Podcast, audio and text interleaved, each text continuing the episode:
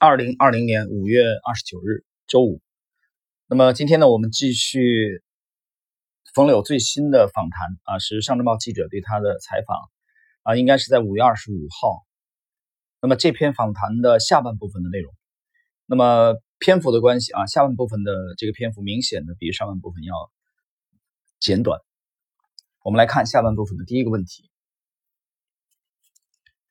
记者提问：从公开披露的资料看，您很多重仓股都卖在了高点，呃，您是如何做到的？冯柳回答：要么是巧合，要么就是大家的误读。我是长时间满仓的人，有卖就有买。如果你看见我卖在高点，那很有可能另外一只股票也买在了高点。我从来不会预先设置好卖出操作，而是让自己的主观性降到最低，永远是迭代它。有些明明不好的持仓，为什么没有处理？因为有比它更需要优先处理的股票，所以大家看到有的股票我卖了之后会跌，但也会看到更多的股票我反复坐电梯，甚至还有卖掉后翻好多倍的股票。这种情况在过去几年的公开信息里都能看到。总体来看，卖了之后继续涨的次数多于卖在高点。啊，很谦虚啊，朋友，这个。从这个回答，我们觉得他还是非常谦虚。呃，下一个问题，从公开数据来看，您的持仓、调仓换股相对频繁。如果对业绩归因的话，交易和选股对业绩的贡献情况如何？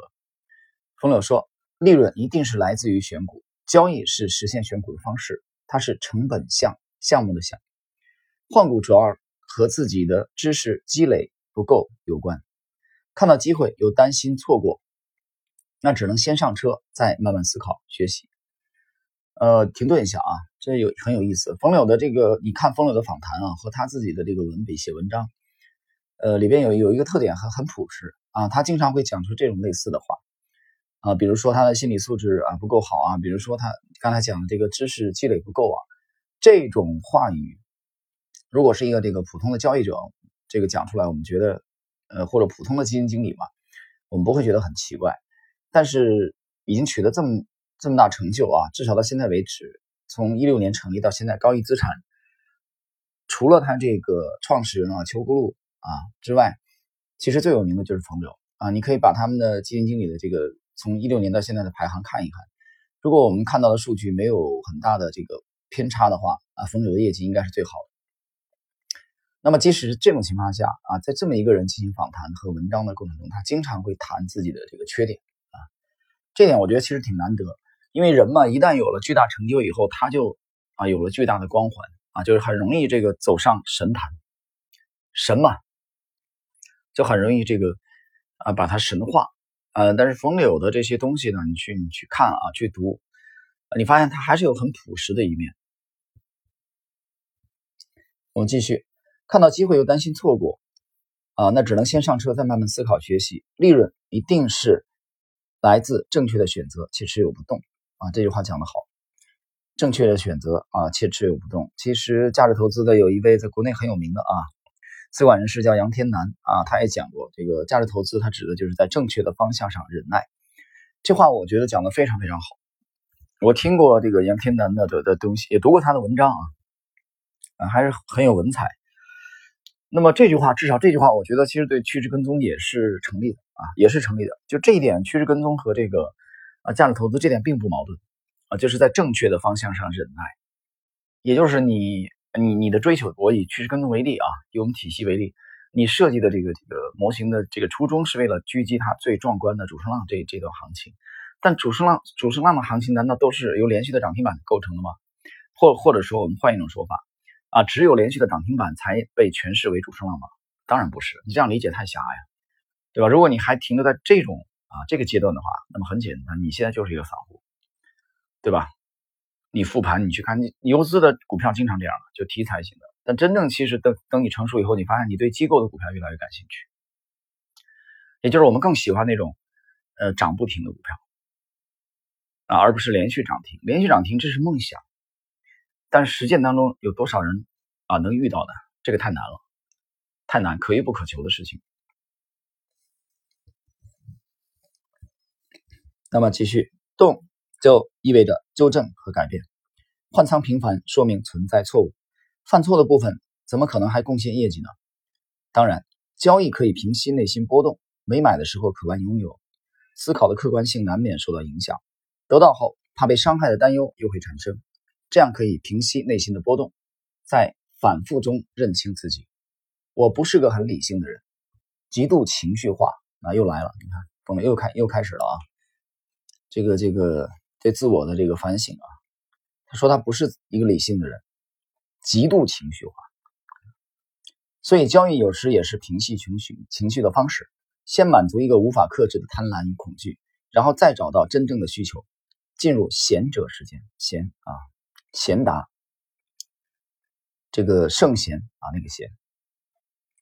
进入贤者时间后，才能知道是否是真爱。这是我需要反省的地方。下一个问题，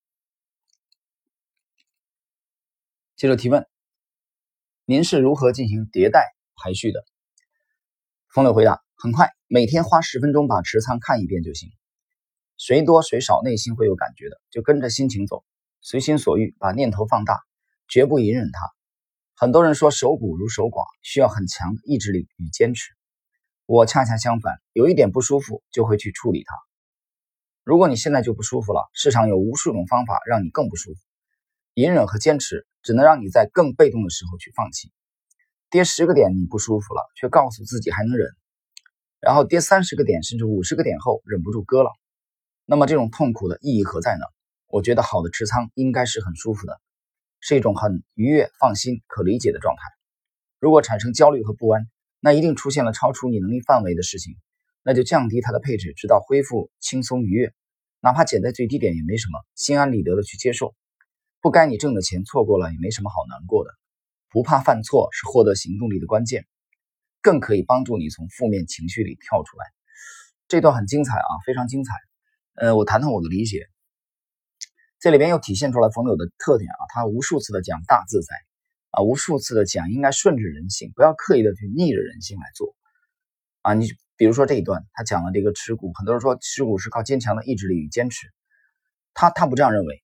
啊，他觉得我不舒服就要处理它。我为什么非要让我不舒服呢？呃，他有的时候可能会卖在最低点。我举个例子，比如说我们近期的操作也有也有一个这样的问题啊。其实，呃，有有一只这个龙头股，我们拿到了第一部分的利润啊，但是呢，或许从第一阶段到第二阶段的这个这个过渡的啊这个期间，我们处理的并不是从现在从事后来看啊，并不是很好。啊，第一阶段的话，这个利润是拿到手中了，但是呢，呃，由于纠结。啊，由于求稳的心理等等吧，啊，那么最终一转二的，就一阶段暴利转二阶段啊，可能潜在暴利的这个阶段啊，我们处理的不是很好。但但是另外一种就是就扛住，嗯，那么呃不去这个这个这个啊，就逆逆着扛，坚持。那么这两者怎么去取舍，各有利弊。那我选择就就站在这种这种情况下，其实这次，那我这一点也是倾向于风流的这种想法，就我还是想睡得踏实，就是我们可能做一个调整，就是我们把从这个第一阶段很比较丰厚的啊获利了结啊，把锁定利润，然后呢，在这个期间啊，就在几乎是同时，我们发现了一级股票池跟踪的啊标的当中相应的啊，我们做一个调整，那。这个调整做了以后，我们可以睡得比较好。我经常讲，就是啊，一个好的这个持仓，我们在解读杰西·利弗莫尔的这个回忆录啊，读书笔记当中，我们讲过，就是一个好的持仓的衡量的标准啊，对持有者有一个最直观的标准，就是你能不能睡得很好，你能睡得很香，睡得很好，这就是一个标准啊，不纠结。所以把自己从这个啊持仓的这个负面的情绪当中啊解脱出来啊，保持一种比较轻松的心情。这个可能比你在某一个阶段啊、某一个单位时间内啊取得更高的利润，比如多拿十个点百分啊百分之二十个呃利润啊或者三十个点的利润，可能更重要。因为对我们来说，每年啊从 A 股的这三千八百只上市公司当中啊去挑挑选出来或者狙击到一些啊优秀的股票，对我们来说其实并不难啊，这是一个大前提啊。如果你连这个问题都没解决的话，那你错过了一只，可能你你等下一只，呃，那不是一个必然的啊，就很难不具备可重复重复性。所以他讲的这一段，我是真是深深的啊，我觉得有同感，我是我是赞同的。下一个问题，记者提问：根据上市公司定期报告，二零一八年下半年以来，您管理的产品出现在多家公司的前十大流通股东名单上，调仓换股也比较频繁，这个主要原因是什么？风柳说：“我之前持仓主要是港股，二零一八年下半年 A 股大跌后，有战略转移的想法，所以将资金陆续转向 A 股市场。”由于基金的规模不小，要在很短时间里承接主仓位转移，就会面临同时买入几十只股票的情况，有点仓促，来不及精挑细选。事后来看，确实买了一些不太好的标的，导致战略选择对了，但没有很好的落地，反而给2019年上半年投资制造了隐患。后来自己也意识到这个问题，在2019年二季度后，陆续调整了持仓，一个一个的去处理，慢慢的优化。在这个过程中，就给大家留下了调仓非常频繁的印象吧。其实主要是犯了错，那自然要去纠正。这次的经历也给了自己一个教训，就是任何时候都不能强制给自己一个必须完成的要求，否则很容易被要求牵引，而导致变形与迷失。越是紧迫的时候，越要从容，越要规范好某一个动作。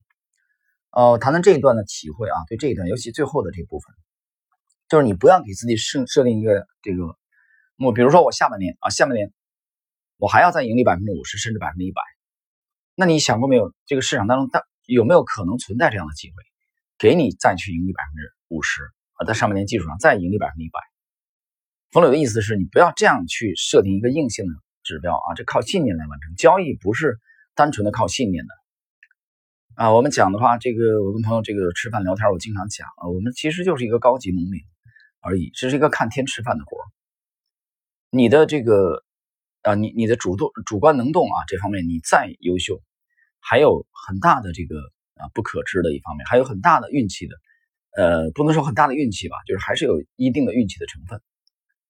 换言之，比如说像如果我们下半年像二零一八年下半年那种单边暴跌的话，啊，你作为一个主动进取的阿尔法型的选手，给你发挥的机会非常少。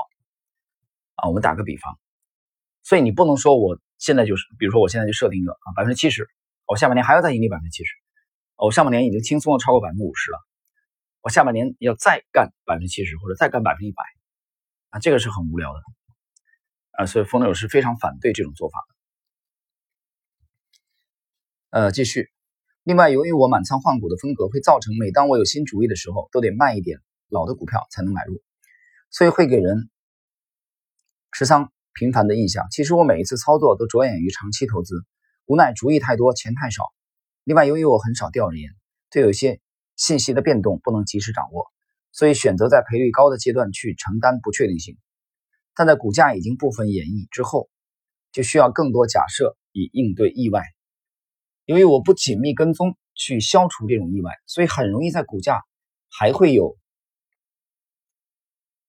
这个很大表现前离开。我的投资理念。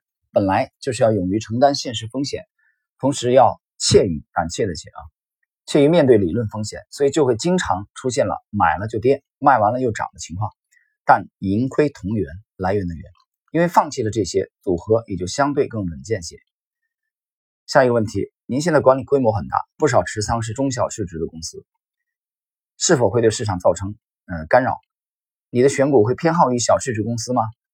风柳回答：“我大部分持仓品种都是在公司遭遇利空或下行趋势时买入的，这种情况会比较容易买到足够的量。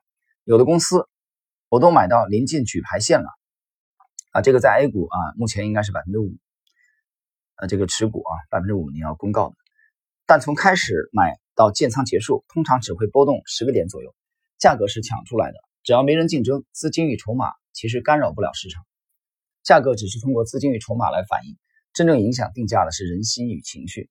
我不是风格型选手，对行业和市值大小都没有偏好。现在的持仓品种市值从几十亿、几百亿到上千亿乃至万亿的都有。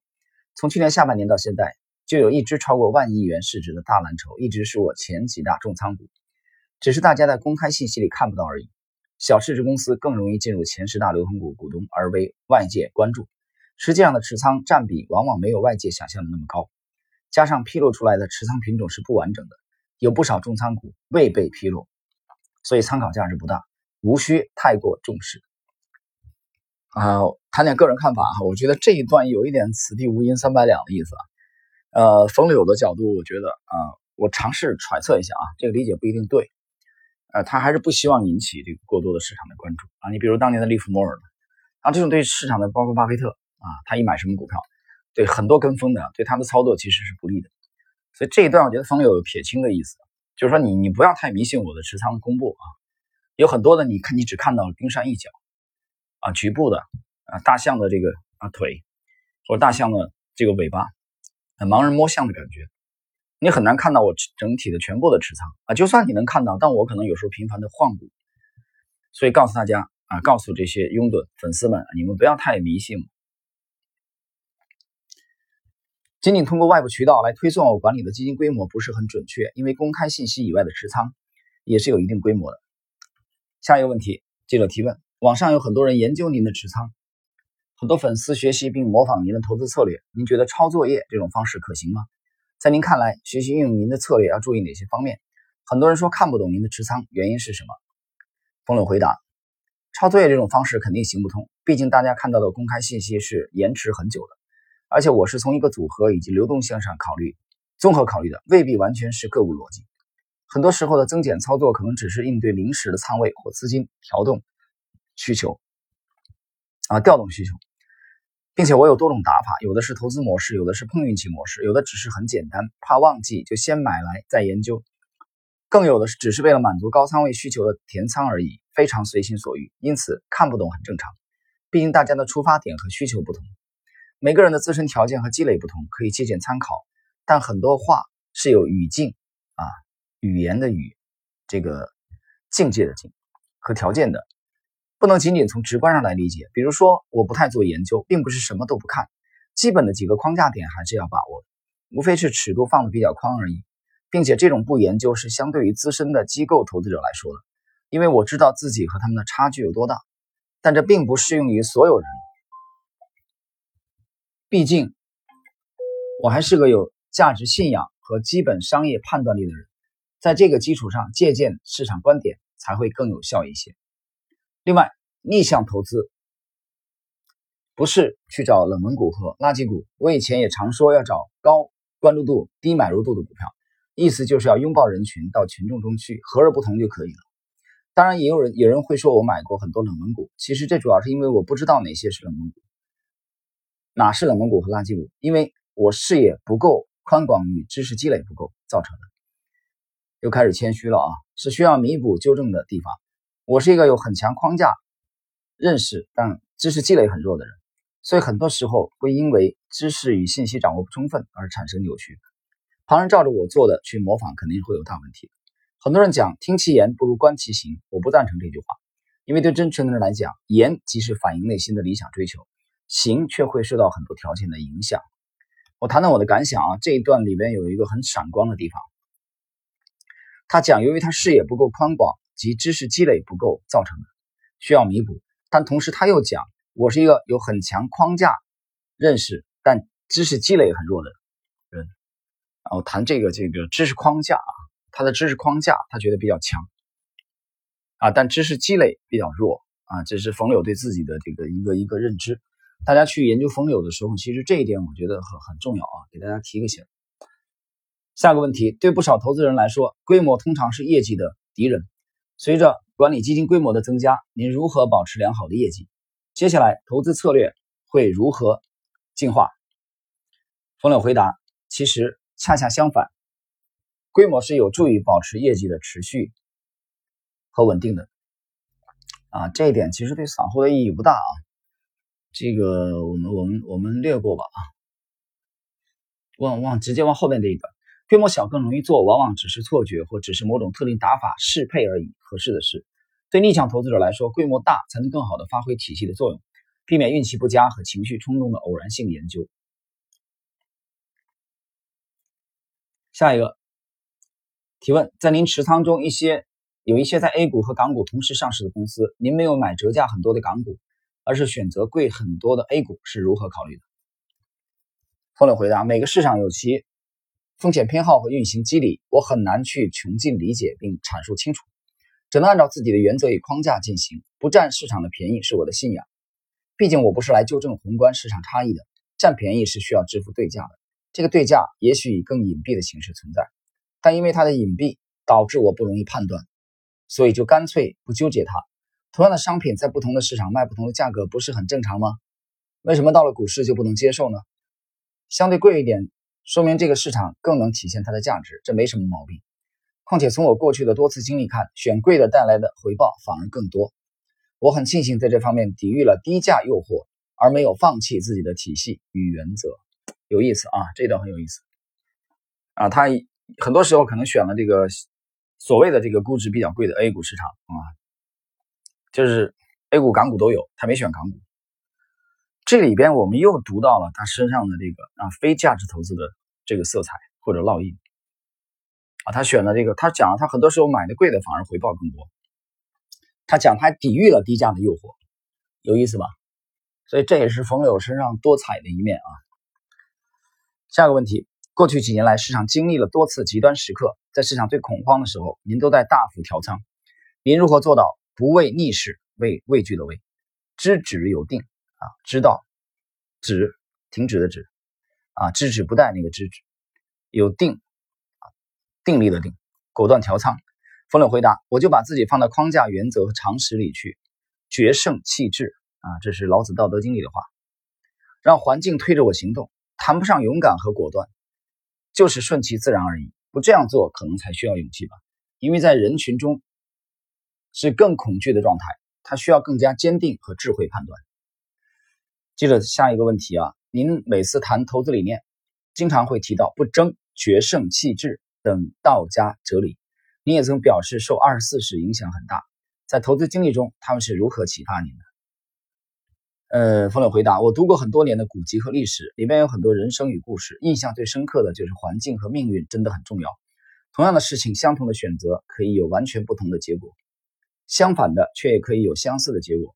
所以，个人的判断是很微不足道的。要习惯把自己交给命运，要善于把自己托付给信仰和信念，有一个适应啊。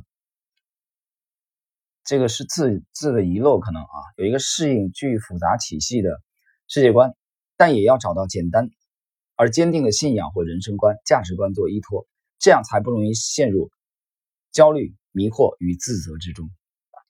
很有意思啊，这一段我谈谈感想。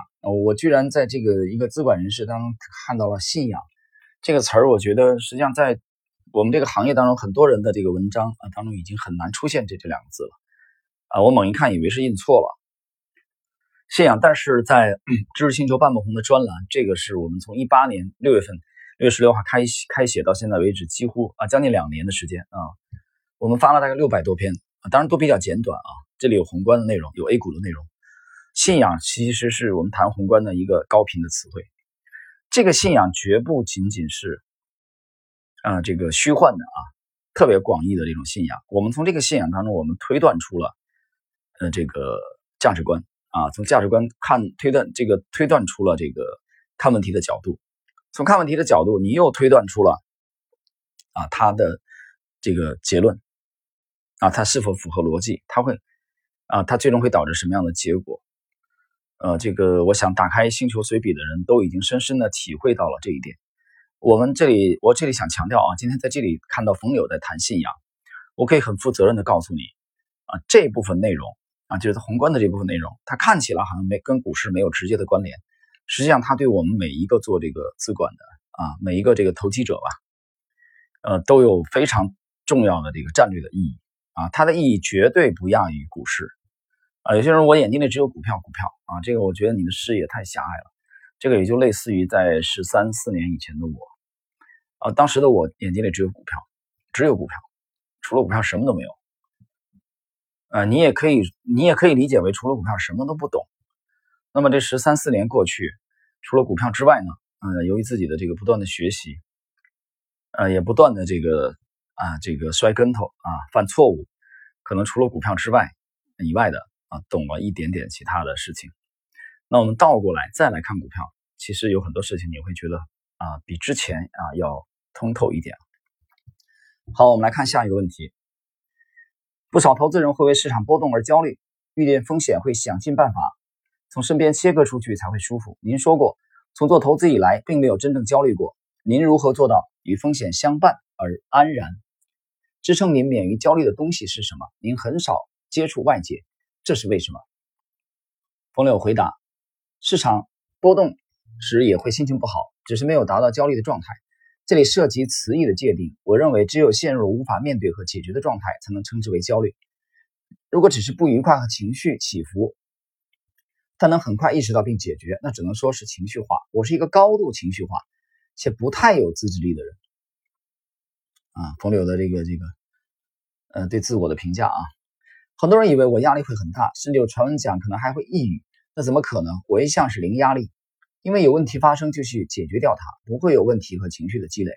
如果解决不掉呢，那更没有压力了，说明这超出了你的能力，已经不适合面对这个事情了。人没必要为自己配不上的事情而焦虑。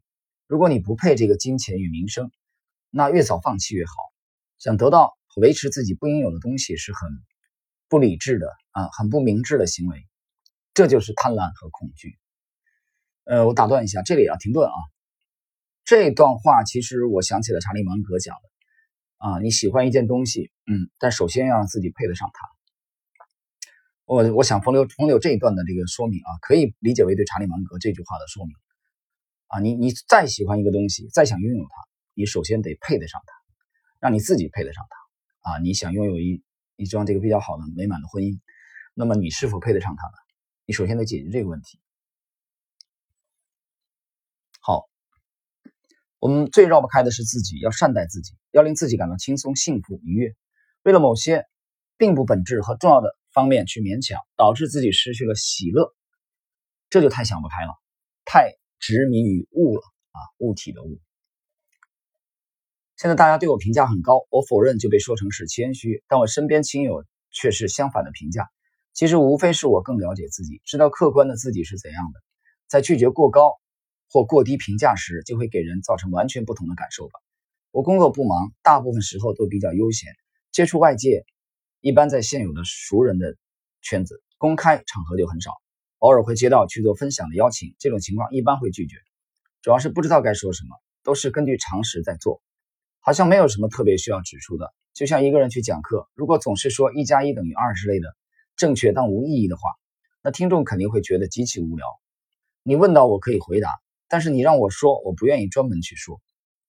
呃，记者提问，下一个问题，在您操作中，我们感受到两点非常突出：愿意主动承担风险，敢于全部托付给市场。但您强调自己是极度情绪化的人，我们感受到了您和您的自我认知差别为什么非常大？冯柳回答：这并不矛盾，因为风险无处不在。你不想承担，不代表就没有承担，无非是从看不见的风险转移到看得见的风险上去。对我来说，看见风险反而会更心安一些。另外，正因为我知道自己是个很情绪化的人，所以我才不信任自己，转交由机制去行动。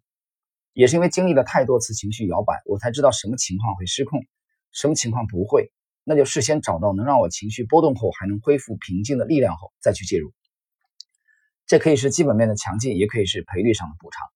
就像很多影视剧里描绘的某些人含着眼泪告别家人去做一件。很艰难痛苦的事一样，含着泪的痛苦，那自然表明情绪上不想去，但机智或者信仰迫使你去，所以情绪和行动是两码事。这就是机智以及信念和价值观的作用。啊，这话讲的很好啊，他讲的就是，呃，他情绪化啊，所以他不信任自己，因为他不信任自己，所以他要交由机制啊去行动，他必须得有这个得有这个机制啊。下个问题，您经常提到淡化宏观，但从现实操作情况看，不管是二零一六年初的南下啊，指的是投资港股，还是二零一八年下半年的北上啊，二零一八年下半年转而投资 A 股，您对宏观大局做到了前瞻趋势啊，这个趋势的是对市场的感知也很敏锐。您是如何感知市场的？主要关注哪些方面？这是整个访谈录的啊最后的一个问题。冯乐说：“我头脑里没有宏观的概念，当然不是说宏观对我没有影响，而是即便有影响，我也处理不了，所以我不会去分析和判断环境，能少操心就少操心。但我只是淡化日常的判断，主要的方向还是会关注的。熟悉我的人知道，我投资生涯中对主要的风险和机遇区间的感知还是比较到位的。但这更多的来源于我不参与对这些的利用和把握，就更容易体会到自己内心的感受。否则，你的心可能会随着得失对错而剧烈摆动，这就是个测不准的市场。你参与了就不容易看清楚，你不参与看清楚又没什么帮助。所以我更强调的是应对，而不是预判，让风险与机遇推动着你去前行，而不是你去无限的追逐。该去哪儿，该怎么换，都是被动应对。不去操太多的心，朋友们，这个以上呢是冯柳五月二十五号最新的啊访谈录，接受上证报记者的下半部分的内容。我们再一次感受到了冯柳的风采啊，这个里头有大段的，其实有频繁的几处的啊，频繁出现的对自我的这个解剖啊啊，你认为自嘲也好，你认为自谦也好。哦，我倒觉得是他对自己清醒的认识。他已经讲了几次啊，自己是个高度情绪化的人。呃，我觉得应该不是单纯的谦虚。那我认为他对自我是比较了解的。他一方面认识到这一点，另外一方面他也找到了比较好的机制啊，来解决这个问题，来平复自己的情绪，或者说让自己的情绪尽量少的啊，去对交易造成这个负面的影响。这也是一个一个优秀的基金经理啊，必须做到的。啊，冯柳这方面肯定是做的非常出色，因为他的业绩摆在这里。好了，朋友们，那么呃，我们今天的这一集啊，冯柳最新访谈录的下半部分的内容啊，就到这里。